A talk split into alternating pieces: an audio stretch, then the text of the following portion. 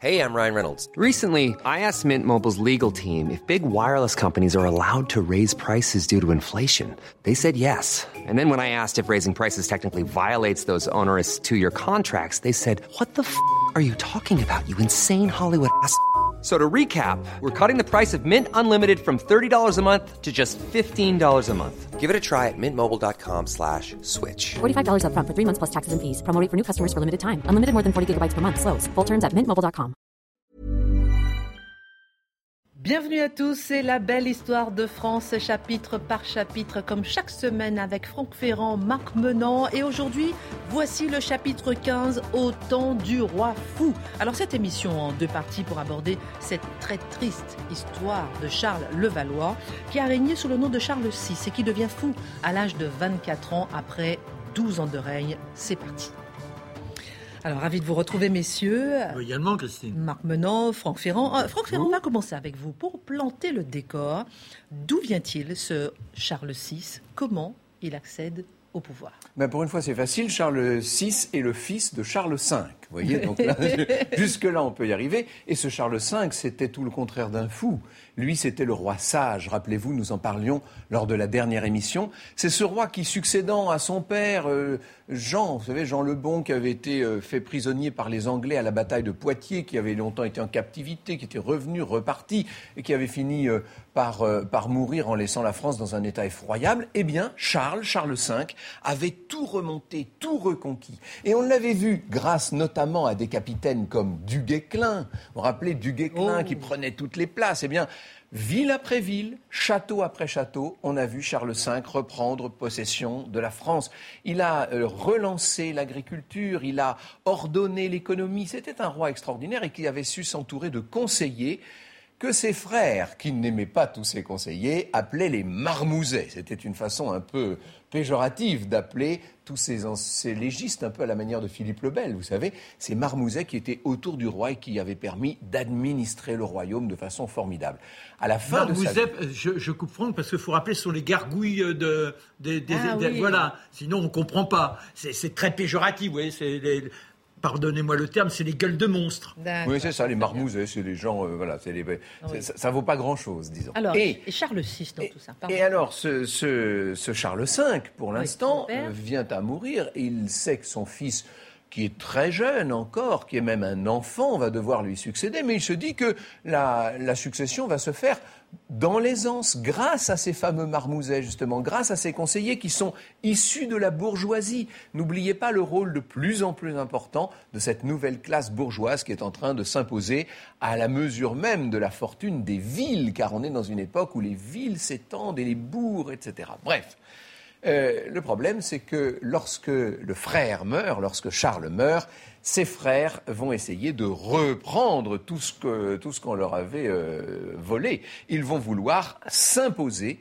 Les frères du roi Charles V. Alors, ce sont euh, Louis d'Anjou d'abord, qui a de grandes visées en Italie. hein. Il a, d'ailleurs euh, à cause de lui que vont se lancer bien plus tard les guerres d'Italie. Euh, Il est, il est celui qui est à l'origine de ce rêve d'outremont, comme on disait. Il va d'ailleurs soutenir, lui, un pape d'Avignon qui s'appelle Clément VII et qui était un, ce que nous nous appelons un antipape, c'est-à-dire un pape d'Avignon contre le pape de Rome, et il soutient le pape d'Avignon contre le pape de Rome, celui d'Anjou.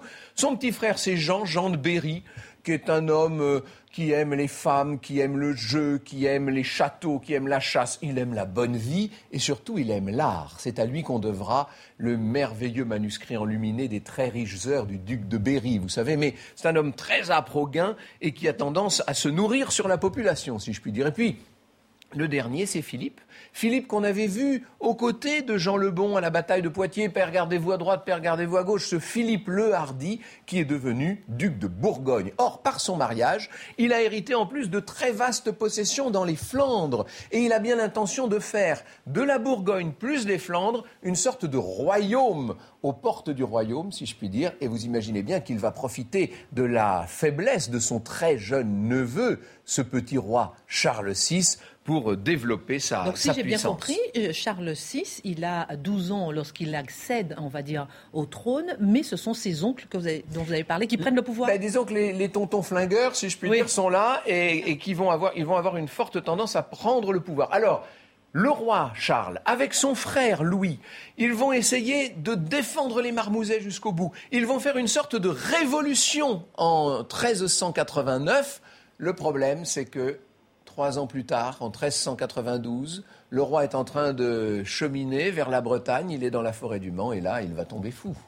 Alors effectivement, donc ça c'est les premières années de l'âge de 12 ans jusqu'à environ 24 euh, ans. On va parler effectivement maintenant de ce cœur euh, de cette émission, au cœur de cette émission, la folie du roi Charles VI.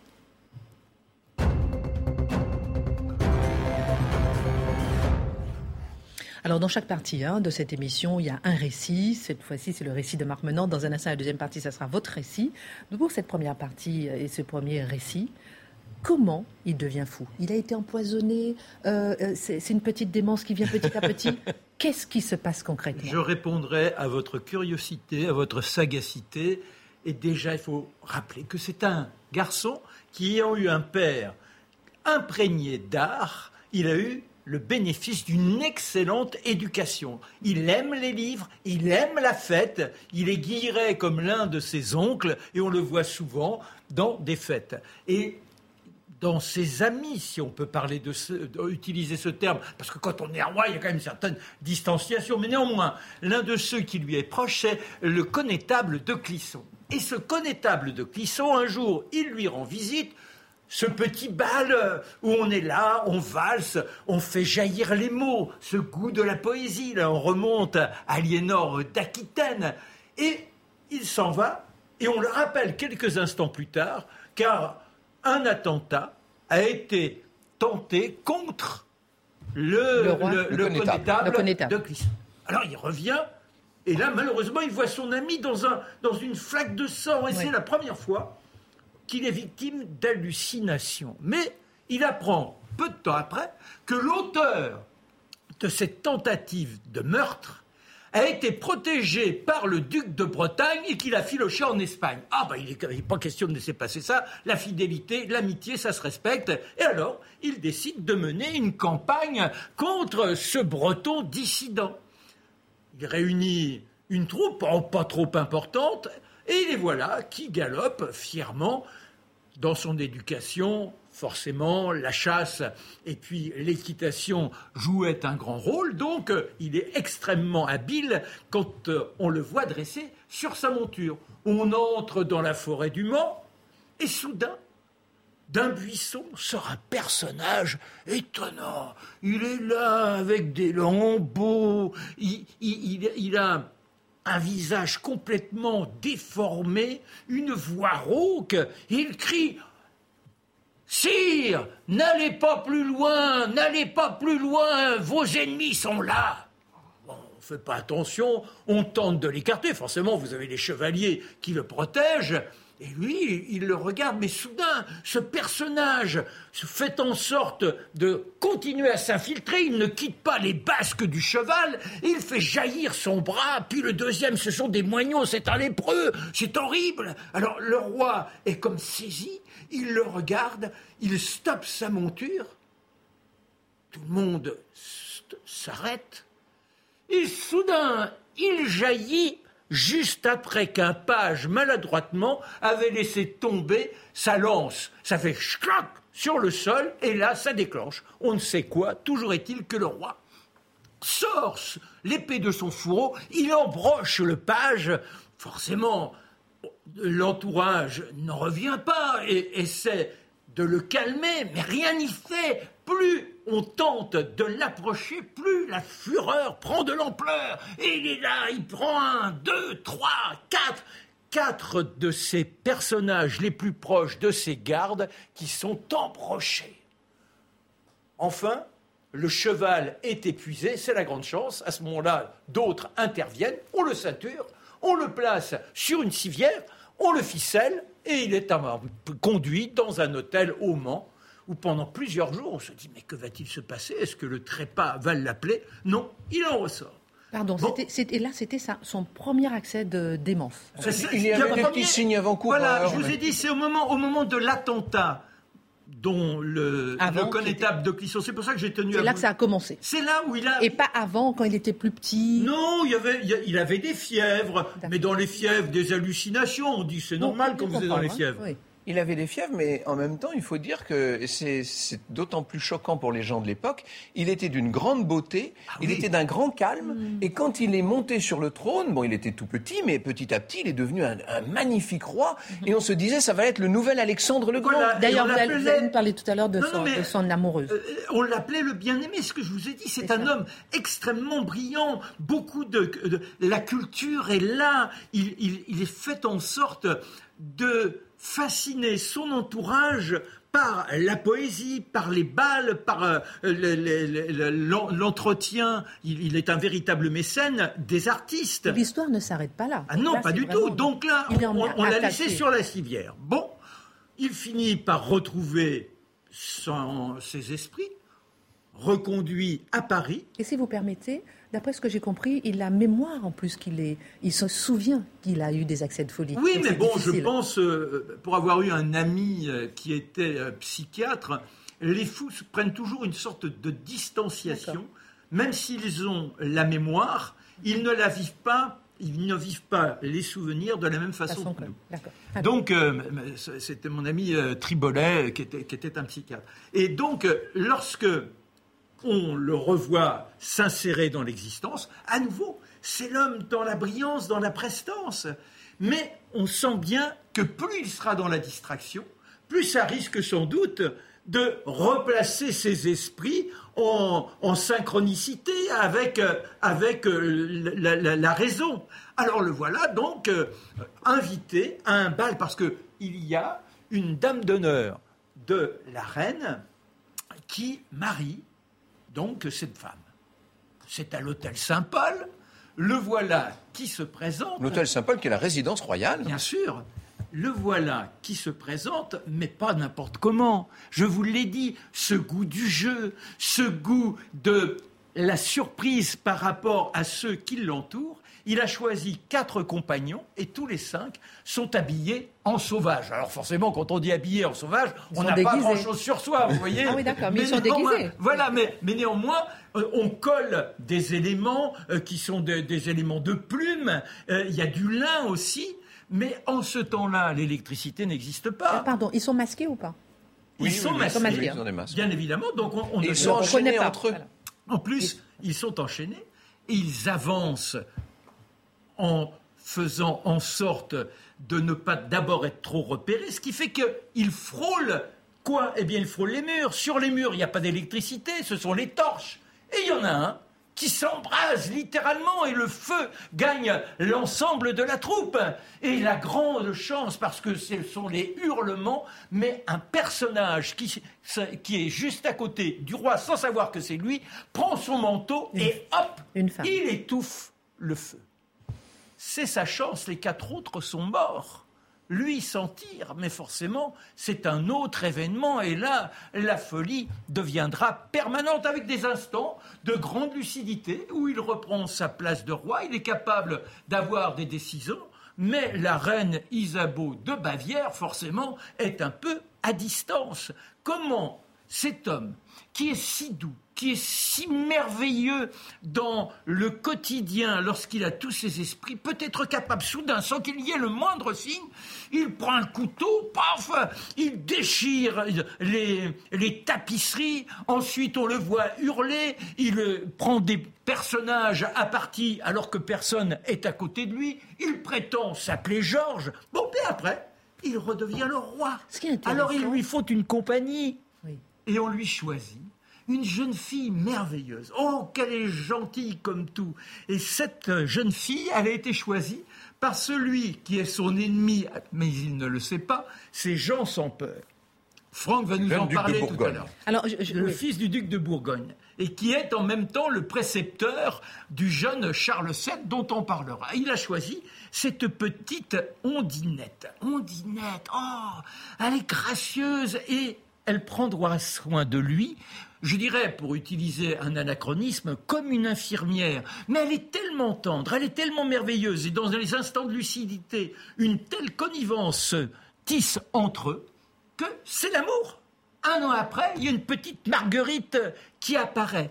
Et cette histoire invraisemblable va durer 30 ans. Pendant 30 ans, Odinette sera à côté de son roi fou, alors que les uns et les autres le déconsidèrent. Eh bien, elle, elle l'estime que cet homme est merveilleux, que cet homme mérite toutes les attentions, et elle fait en sorte que quand elle sent qu'il est dans toute sa capacité intellectuelle, qu'il puisse jaillir à la cour pour de temps à autre prendre les bonnes décisions. Formidable récit. Juste avant de continuer, le contexte de cette époque-là, parce que vous avez parlé de Charles, on l'appelait Charles le Bien-Aimé, c'est après qu'on l'a appelé le roi fou. Comment a réagi la population par Mais rapport ça, à c'est ce qu'il y a de plus remarquable. Oui. Pour le coup, Jean Favier avait travaillé là-dessus, François Autran aussi. Ils ont montré à quel point la population française ne s'est jamais détournée de son roi.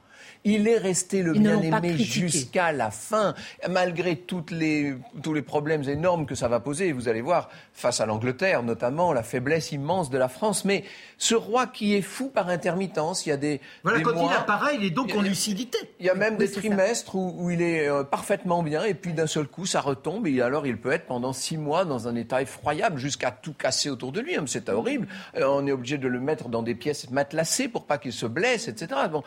Eh bien, la population considère ça comme une sorte de punition divine. Il n'y a jamais un mot contre le roi et les Français passent leur temps à prier pour la santé de leur bon roi. Et personne jamais ne va penser à une régence, puisque de toute façon, il a ces longs moments de lucidité. Donc, en fait, on ne peut pas passer à autre chose, on ne peut pas changer de règne. On est, si je puis dire, coincé dans le règne du roi fou. Et puis n'oublions pas, on va les évoquer, mais il y a nombre de révoltes. C'est pas un temps d'apaisement. C'est pas une époque où on est là, on vit tranquillement, chacun rivé à son, cro- à son quotidien. Non, le sang ne cesse de jaillir. C'est à qui ira trucider l'autre, souvent à cause des impôts, mais nous allons décliner l'ensemble point par point. Alors voilà, très intéressant justement ce sang qui jaillit, même si au début de son règne, ça tout allait bien. C'est Oui, oui, compliqué. On va parler du sang qui jaillit avec l'assassinat du duc d'Orléans.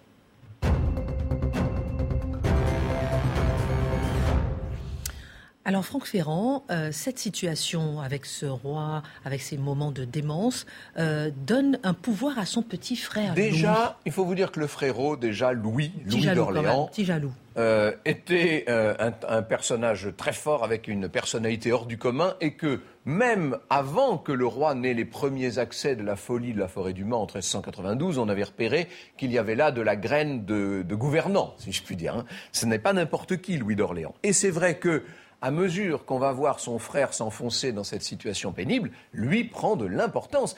N'oubliez pas qu'il y a peu à peu une sorte de d'opposition qui va se créer entre deux partis. Vous avez d'un côté le parti un peu de la bourgeoisie et de la royauté, qui est le parti du duc d'Orléans, qui a pour emblème le bâton, et de l'autre, avec pour emblème euh, le rabot, parce que c'était le- c'était l'emblème de la maison de Bourgogne, ceux qui sont favorables à l'aristocratie, à une forme de liberté, c'est ce qu'on dit en tout cas, et qui est en fait une féodalité déguisée. Et parmi ces gens-là, beaucoup de Parisiens. Les Parisiens sont favorables au duc de Bourgogne. Le duc de Bourgogne, c'est encore à l'époque le, Philippe le Hardi dont nous parlions tout à l'heure. C'est l'oncle du roi fou, de- bien entendu. de. Charles VI. Eh oui, mais sauf qu'il vient à mourir, ce, ce duc euh, de Bourgogne, en 1404. Et c'est son fils, Jean, donc le fameux Jean sans peur, qui prend la succession, qui se retrouve à la tête de ce qui est maintenant une sorte d'État. C'est un grand arc extraordinairement euh, riche et puissant qui va depuis les fins fonds de la Bourgogne jusqu'aux aux limites et aux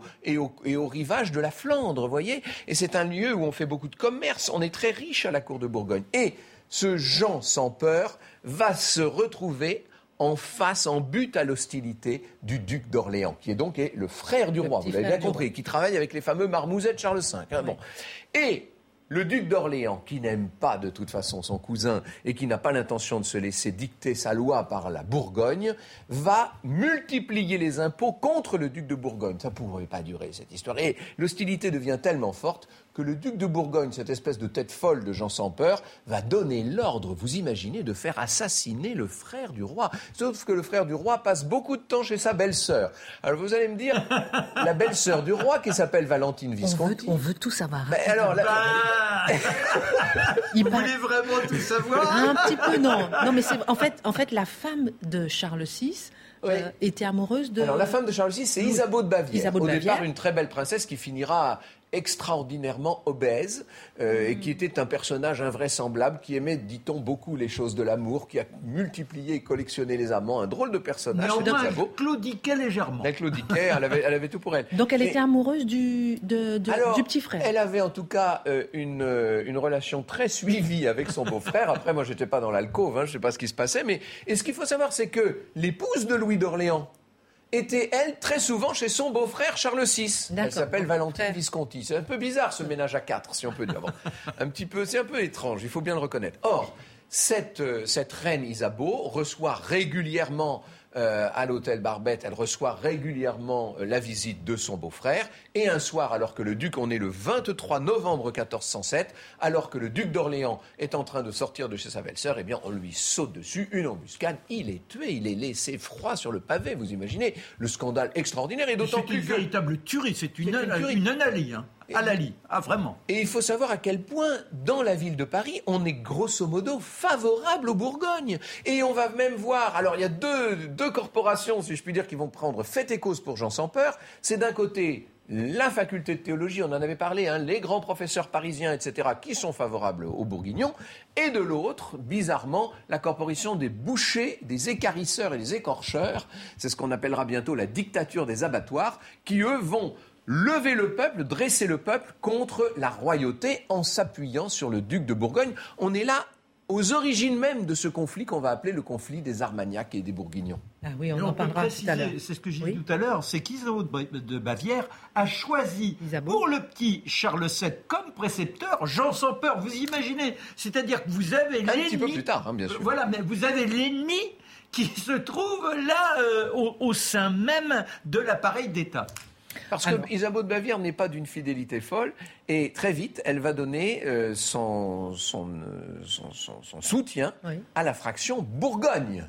Je vous rappelle que ce sont les gens qui ont tué le duc d'Orléans. Vous imaginez, comme on dit aujourd'hui, bonjour l'ambiance. Ce Qui est son amant Si on a bien compris les propos de. On de essaie- de rien Franck. on, on essaie de tout comprendre entre les lignes. Ce qui est intéressant et important, c'est que cet assassinat va déclencher une guerre civile. Exactement. On en parle dans la deuxième partie, Armagnac, Bourguignon. On veut tout comprendre. On se retrouve dans un instant. La belle histoire de France continue. La belle histoire de France continue, chapitre 15, au temps du roi fou, avec Marc Menant, Franck Ferrand. Passionnant cette première partie où on a vu comment euh, le roi Charles VI est devenu fou. Et là, on va voir cet assassinat. On en parlait il y a quelques instants du frère du roi, qui va créer une situation d'opposition entre les Armagnacs et les Bourguignons. Mais qu'est-ce que c'est concrètement? Parce que Alors- Ça va en plus déclencher une guerre civile incroyable. Bien sûr, les Bourguignons, vous voyez qui c'est. hein, ce sont les partisans du duc de Bourgogne, qui maintenant est Jean sans peur, qui n'est pas n'importe qui, qui est un véritable chef de guerre et qui par ailleurs est un diplomate hors pair, qui a euh, des agents dans toute la haute bourgeoisie, qui connaît très bien le peuple et qui flatte le peuple. Euh, c'est extraordinaire de voir d'ailleurs l'espèce de démagogie que répand, euh, le, que répand le duc de Bourgogne. Alors les partisans du duc de Bourgogne, ils portent le chaperon vert c'est-à-dire une espèce de capuche, euh, de capuche verte, et ils font partout des croix comme ça. Les croix, c'est parce que c'est la croix de Saint-André qui est le symbole de cette maison de Bourgogne à l'époque. Bon. Incroyable. Et en face, les Armagnacs. Pourquoi Armagnac Parce que Louis d'Orléans avait un fils, Charles. Charles d'Orléans, ça vous dit quelque chose? Il sera bientôt fait prisonnier à la bataille d'Azincourt dont je vais vous parler, et il va passer un quart de siècle en Angleterre à faire de jolis poèmes dans sa geôle. Vous savez euh, que sont mes amis devenus, que j'avais de si près tenus. Euh, il est, euh, ce, ce Charles, ce Charles de, ce Charles d'Orléans était un homme absolument merveilleux.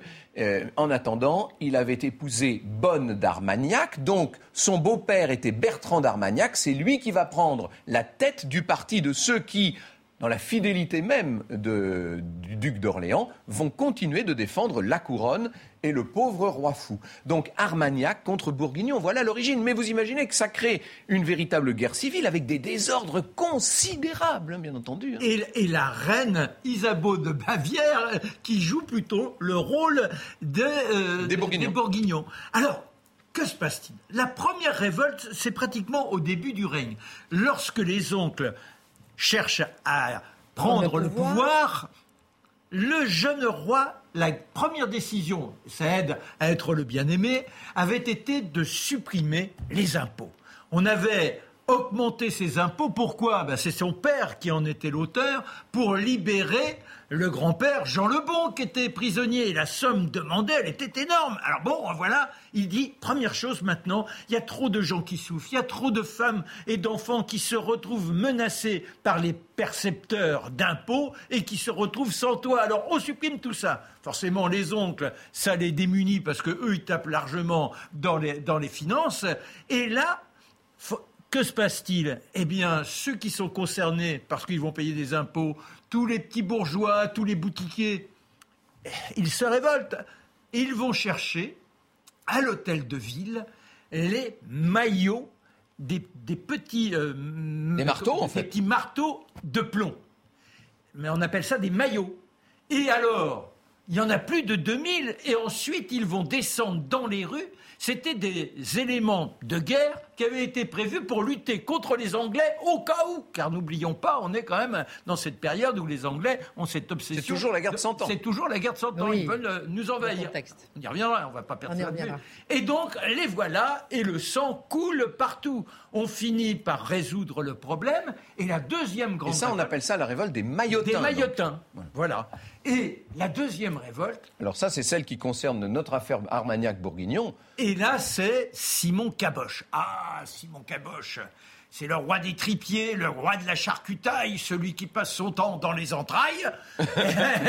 eh bien, lorsqu'il voit que des impôts sont imposés, qu'en plus les Armagnacs sont aux portes et que les Bourguignons perdraient le pouvoir, il s'allie avec Jean sans peur. Ça, c'est le côté corrupteur des esprits de Jean sans peur. Et forcément, quand on descend dans la rue, qu'on est aussi frustre et qu'on a la première action d'éventrer quelques personnes, c'est la folie qui gagne l'ensemble de ces troupes qui, pendant plus de trois mois, vont hanter Paris. Et ça trucide, le sang coule, coule, coule. Et on arrivera à un, rétablissement de l'ordre, mais la guerre civile a été une véritable tuerie. Et ça a été tellement terrible, ces événements de 1413, que de l'autre côté de la Manche, on se dit Oh, oh, oh, ça va très mal en France. Et si on en profitait Et voilà comment est arrivée la bataille d'Azincourt. Hein. La bataille d'Azincourt, c'est maintenant.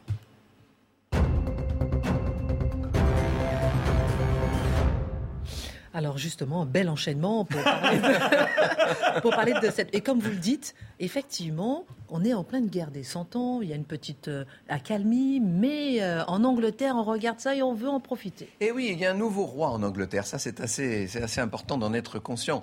Euh, d'abord, on a changé de dynastie. Il y a eu le roi Richard II, le terrible Richard II de Shakespeare. On est en plein Shakespeare dans tout ce que je vais vous raconter maintenant, parce que Shakespeare en a fait des pièces de théâtre inoubliables. Richard II, Falstaff, bien sûr, Henri V, dont je vais vous parler à l'instant. Et c'est vrai qu'on a changé de dynastie. Les Sont remontés sur le trône. Ils ont les mêmes rêves que les Plantagenets. Ils veulent rétablir le grand empire anglais sur le continent. Hein. vous vous rappelez euh, la grande époque d'Aliénor d'Aquitaine C'est exactement le, mirage des Lancastres. Et le nouveau souverain Lancastre à la mort d'Henri IV en 1413, euh, c'est justement Henri V. Cet Henri V se dit ça va très mal à Paris, euh, le roi est fou, euh, le frère du roi a été assassiné, c'est la, guerre, partout dans les rues, il y a la révolte de ces cabochiens, c'est le moment d'en profiter pour attaquer la France. C'est très, entre parenthèses, c'est très élégant et courageux. Alors bien sûr, sous la plume de Shakespeare, c'est beaucoup plus noble, hein, mais dans la réalité, c'est comme ça que ça se passe. Et on le voit débarquer tout près de Harfleur, vous savez, presque à l'embouchure de la, de la Seine. Il s'installe, le roi d'Angleterre. Il va mettre un siège très long. On est là euh, donc euh, pendant toute une partie de l'année 1415. Il va mettre le siège, on est même au mois de, au mois de, de juillet à ce moment-là. Il va mettre le siège sous les murs de d'Arfleur. Et quand il a pris la ville, il considère que c'est une nouvelle ville anglaise, comme était Calais, littéralement. On est en train d'avoir des têtes de pont comme ça.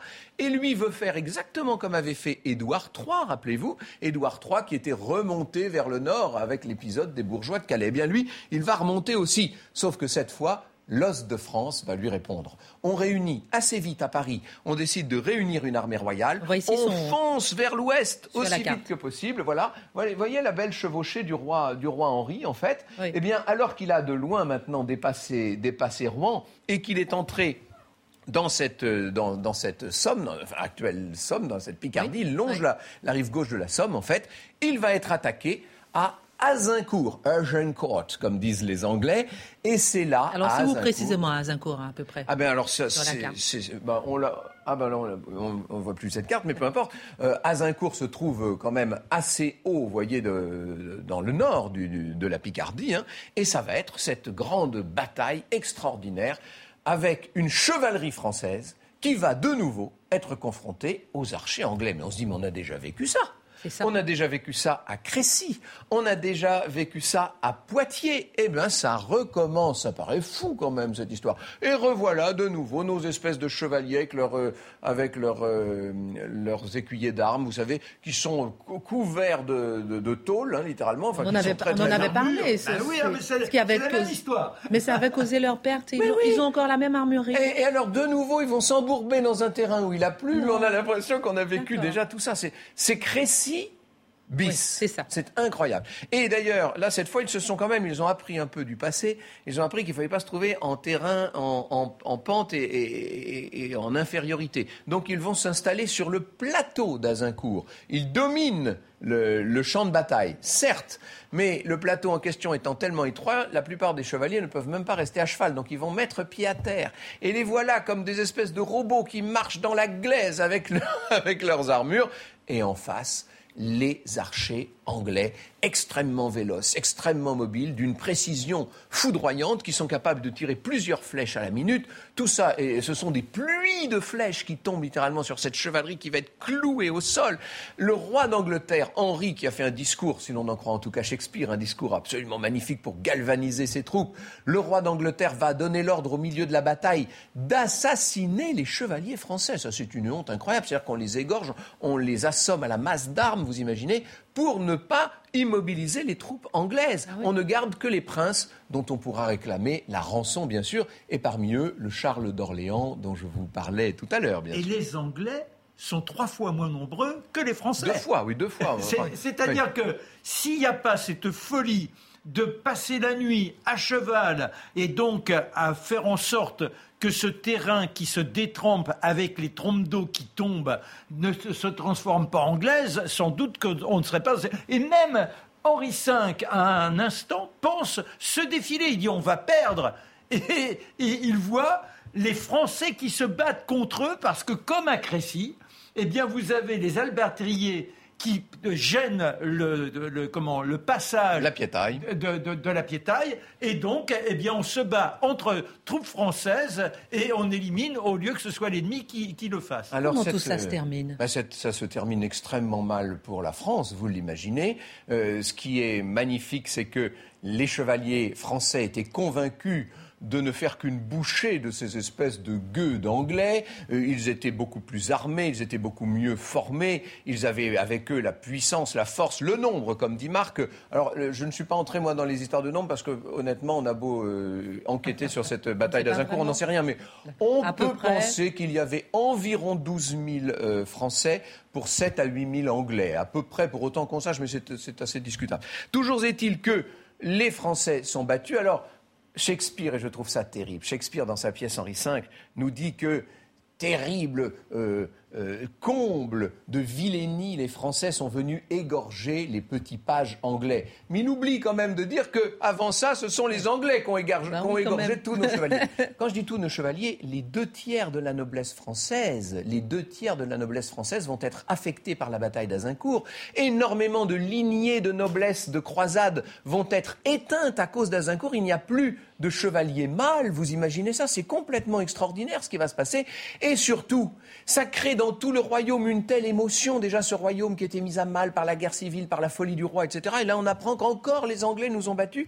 Il va y avoir une espèce de euh, dans tout le sud du royaume, en tout cas, les Français vont se souder autour de la couronne. Et on dit que Azincourt, après Bouvines, bien sûr, sera un des premiers signes de, on va dire, de nationalisme, je ne sais pas, mais en tout cas de, euh, de patriotisme français. patriotique. Exactement. Ah oui, suite à cette défaite, euh, la, la population. 1415 à Zincourt. hein. Il faut retenir euh, cette date effroyable qui sera un siècle plus tard peut-être un peu vengée par la, la grande victoire de la grande victoire de, de Marignan. Je dis ça parce que on nous reproche parfois de ne parler que des défaites. Mais vous savez, les défaites, elles sont parfois fondatrices et constitutives. Et puis malheureusement, bah, on, on suit l'histoire. Bon, bon, bon. Et, Ah, et en maintenant, l'occurrence, c'est quand même l'erreur phénoménale qui est commise par Charles, puisque c'est lui qui mène euh, les troupes françaises, euh, le, le pe- le petit Charles d'Orléans, qui, est- qui est à la tête des troupes Qui est françaises. un, Bon. des- un des, un des chefs. maintenant que le roi d'Angleterre a gagné, militairement, on va voir ce qu'il va faire politiquement. On va parler maintenant du honteux traité de Troyes.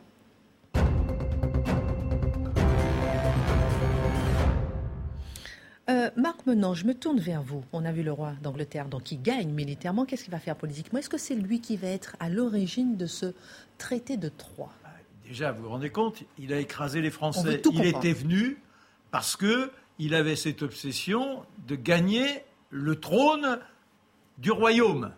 Là, la, la voie, elle est libre.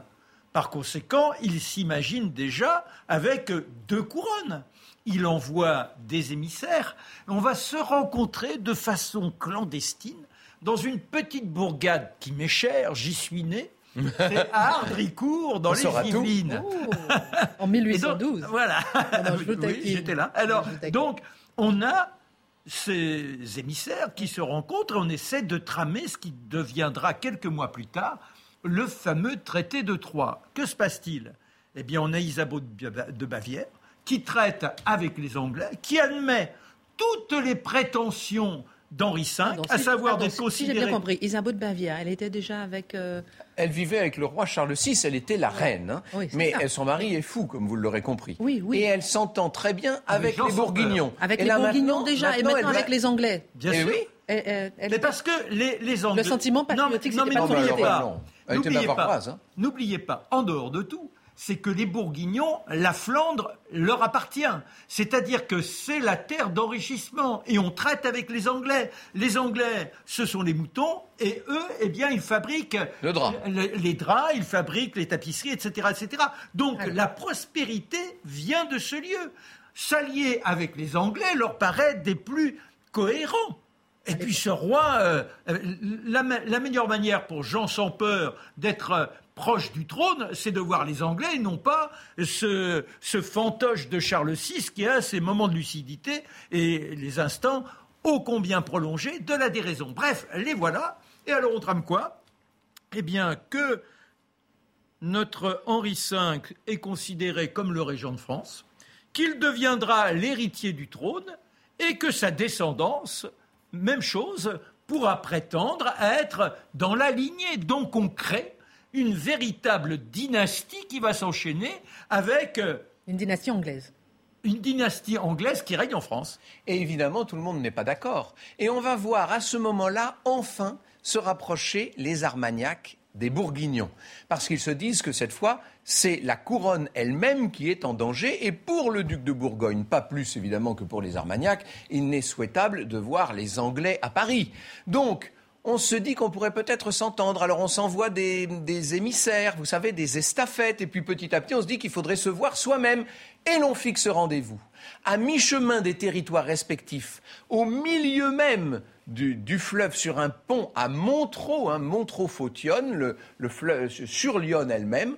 euh, à mi-chemin, sur le pont, on a construit une espèce de joli pavillon pour négocier un, ent- un entretien, pour négocier un accord entre Bourguignon et Armagnac. Le duc de Bourgogne, ben, vous le connaissez, c'est Jean sans peur. Comme son nom l'indique, il arrive sans crainte, il monte sur le pont, il s'avance, et là, il y a un type qui s'appelle Tanguy du Chastel, qui est un des hommes du roi, un des hommes du parti Armagnac, qui va lui de- le- qui va sortir sa dague et qui va le tuer à coups de couteau. C'est un, un assassinat en public sidérant. Et voilà qu'après la mort du duc d'Orléans, rappelez-vous, hein, ça c'était en 1407, là nous sommes le 20 septembre 1419, c'est l'attentat du pont de Montreux et c'est la mort maintenant du duc de Bourgogne.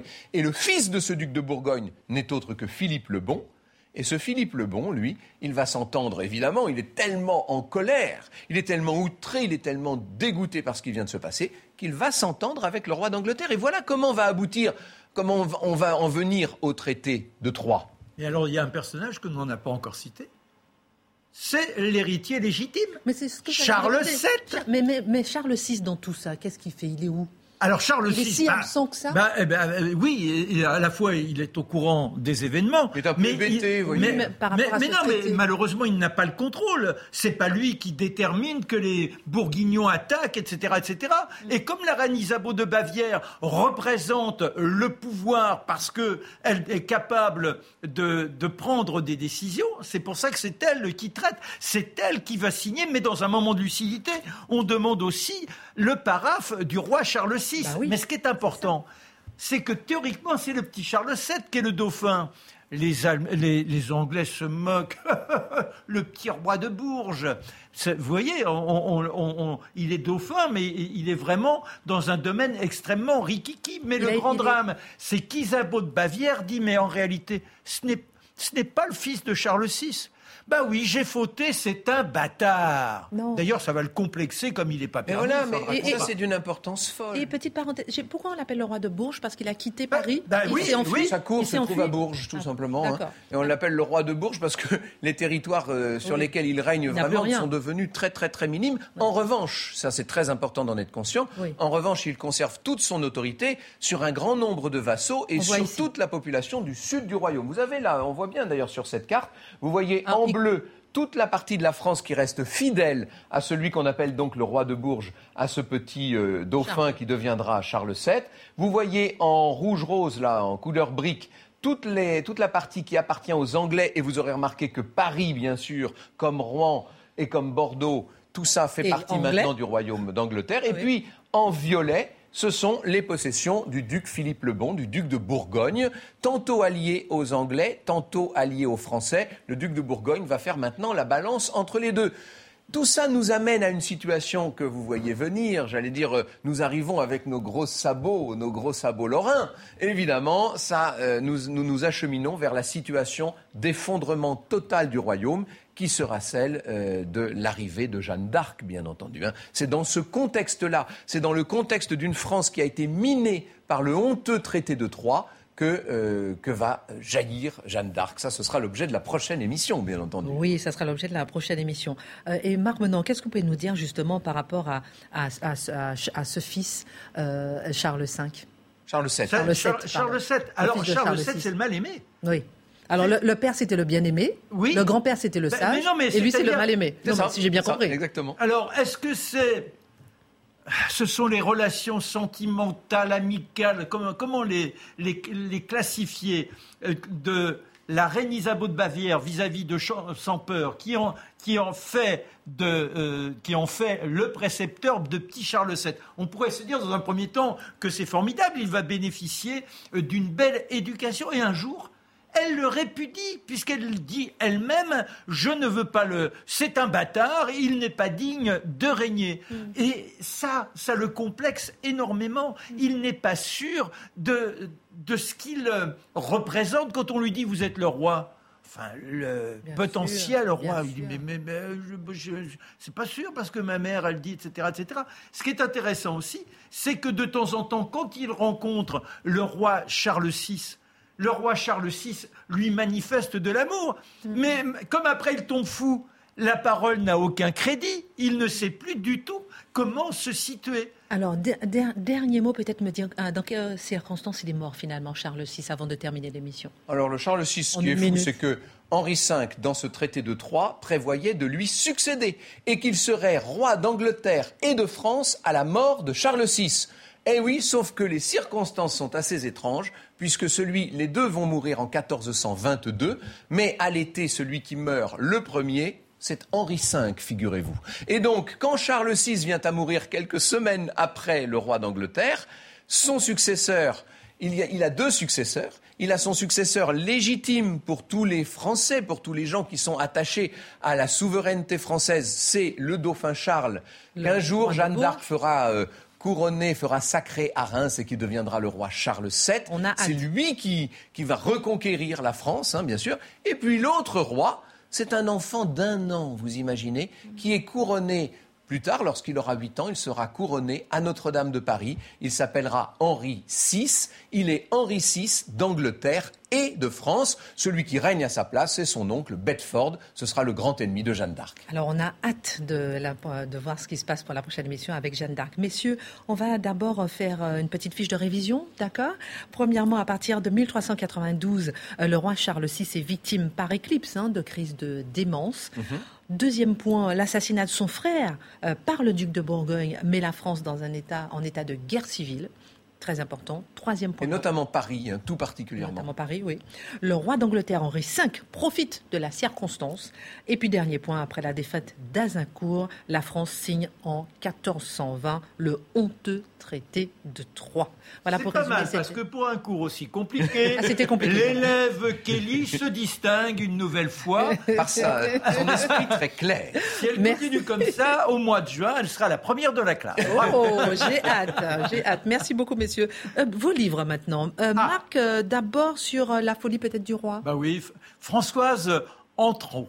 Alors, on va Autran, Autran pardon. Oui. Excusez-moi. Chez Fayard. Voilà, chez Fayard. C'est un très beau livre et, c'est bien parce que c'est une femme qui, qui s'intéresse au roi. Et disons qu'elle est en connivence avec Ondinette, celle qui l'a couvée pendant 30 ans, cette femme merveilleuse, qu'il a fortement aimée et qui lui a permis d'avoir une vie quand même relativement heureuse. Alors, et l'autre livre avec vous, euh, Franck, le eh drame d'Azincourt C'est le drame, que voulez-vous? C'est le drame d'Azincourt par Valérie Toureille. C'est euh, c'est chez, euh, c'est chez Albin Michel. C'est l'histoire d'une étrange défaite que nous raconte Valérie Toureille. Une défaite qui semblait écrite d'une certaine manière. Il suffisait de, de lire ce qui s'était passé dans les décennies et les siècles précédents. En tout cas, de ce drame naîtra un sentiment patriotique. Un sentiment patriotique et puis aussi, disons-le, le changement complet dans la façon de faire la guerre. Mais ça, ce sera déjà Jeanne d'Arc. Alors justement, semaine prochaine, on se revoit avec, euh, on se retrouve pour le chapitre 16, Jeanne d'Arc. Retrouvez toutes les émissions sur CNews Merci à tous. Even when we're on a budget, we still deserve nice things. Quince is a place to scoop up stunning high-end goods for 50 to 80% less than similar brands. They have buttery soft cashmere sweaters starting at $50, luxurious Italian leather bags, and so much more. Plus, Quince only works with factories that use safe, ethical, and responsible manufacturing. Get the high-end goods you'll love without the high price tag with Quince. Go to quince.com slash style for free shipping and 365-day returns.